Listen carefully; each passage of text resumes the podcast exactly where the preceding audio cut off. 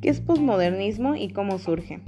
La crisis orgánica del capitalismo, el fin de la Guerra Fría y la globalización y mundialización de los fenómenos sociales, políticos y económicos fueron las coyunturas específicas que enmarcaron el surgimiento del discurso posmoderno en las ciencias sociales en general, incluidos también los estudios de las relaciones internacionales. Es difícil encontrar una definición como tal, y este es el asunto sobre la posmodernidad. La idea de que hay muchas voces y una sola visión no basta. También, obviamente, tiene que ver mucho el relativismo, la idea de que como tal, socialmente hablando y culturalmente hablando, no hay verdades, sino hay un solo montón de visiones.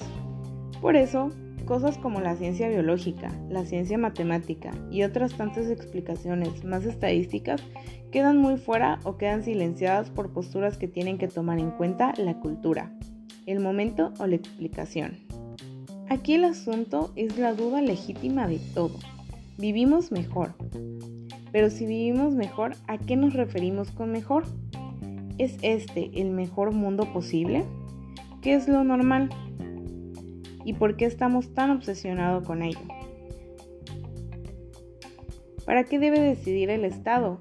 ¿Para qué debe de existir el poder?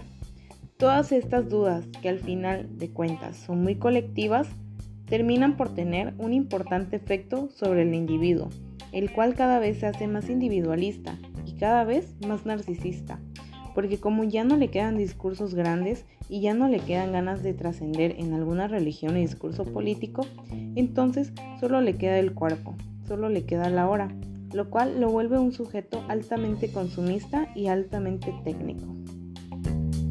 Bye.